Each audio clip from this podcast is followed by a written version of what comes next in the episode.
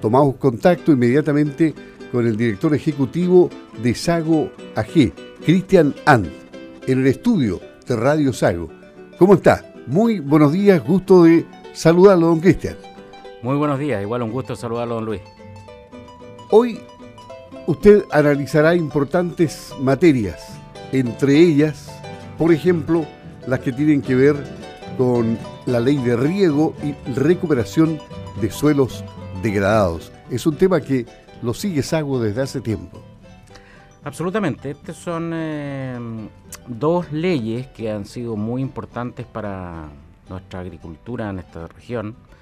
Eh, el tema del riego eh, tiene que ver con que el cambio climático obviamente nos ha ido dejando con eventos de sequía mucho más frecuentes y mucho más extremos. Tiempo atrás, 30, 35 años atrás, era muy eventual tener periodos de sequía, pero normalmente teníamos una precipitación bastante eh, mejor distribuida. En cambio, hoy día estamos viendo periodos secos que pasan de lo tradicional, que eran dos meses, dos meses y medio como máximo, y hoy día tenemos periodos de sequía a veces de cuatro meses, cinco, meses, incluso hemos llegado a tener periodos con déficit de precipitación importante que limita fuertemente la productividad. Y desde ese punto de vista nosotros estamos con la ley de riego que eh, está operando este año en base a una prórroga, porque hoy día no tenemos ley vigente, sino que se está discutiendo y el llamado a la autoridad es eh, eh, obviamente a discutir esto con altura de miras y considerando también, hay que hacer siempre la mirada con lo que está pasando con la nueva constitución que se va a plantear al país, donde ésta deja eh, ¿no es cierto?, a los productores de alimentos. Recordemos, los, los, agricultores somos los encargados de proveer de alimentos a la población. Esa es nuestra función social. ¿ah? Nuestra función social es son los productores eh, de alimentos y llevar esos alimentos eh, después a la mesa de cada uno de los chilenos y también a los habitantes del mundo.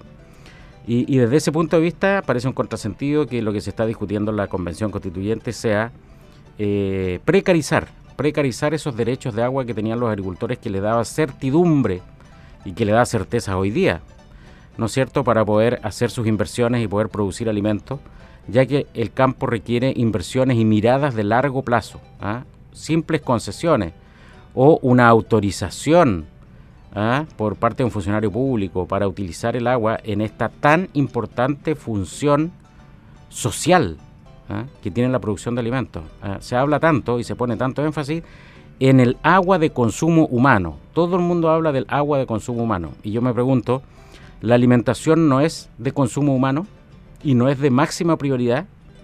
Bueno, los agricultores utilizamos el agua para eso. ¿ah? Así que ahí hay un llamado, por un lado, a armonizar, obviamente, esas dos eh, temáticas.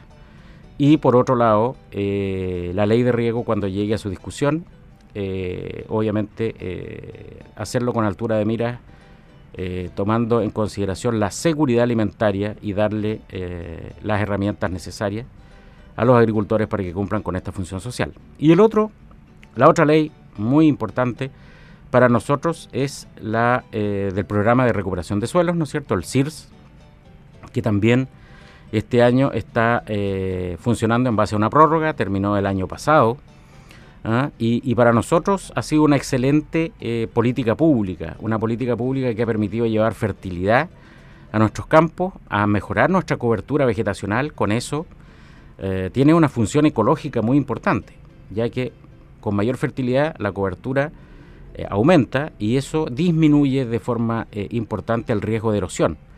Por lo tanto, entendemos que está en un periodo, eh, esta ley que acaba de, terminar el año pasado, de, eh, estudio y de evaluación, y una vez pasado esto, abocarnos, digamos, con, base a la evaluación y un, un trabajo que estamos haciendo gremios del sur, particularmente Sago, ¿no es cierto?, Agroyanquihue también, eh, y, pensamos invitar a otros gremios también a hacer alguna propuesta ¿ah?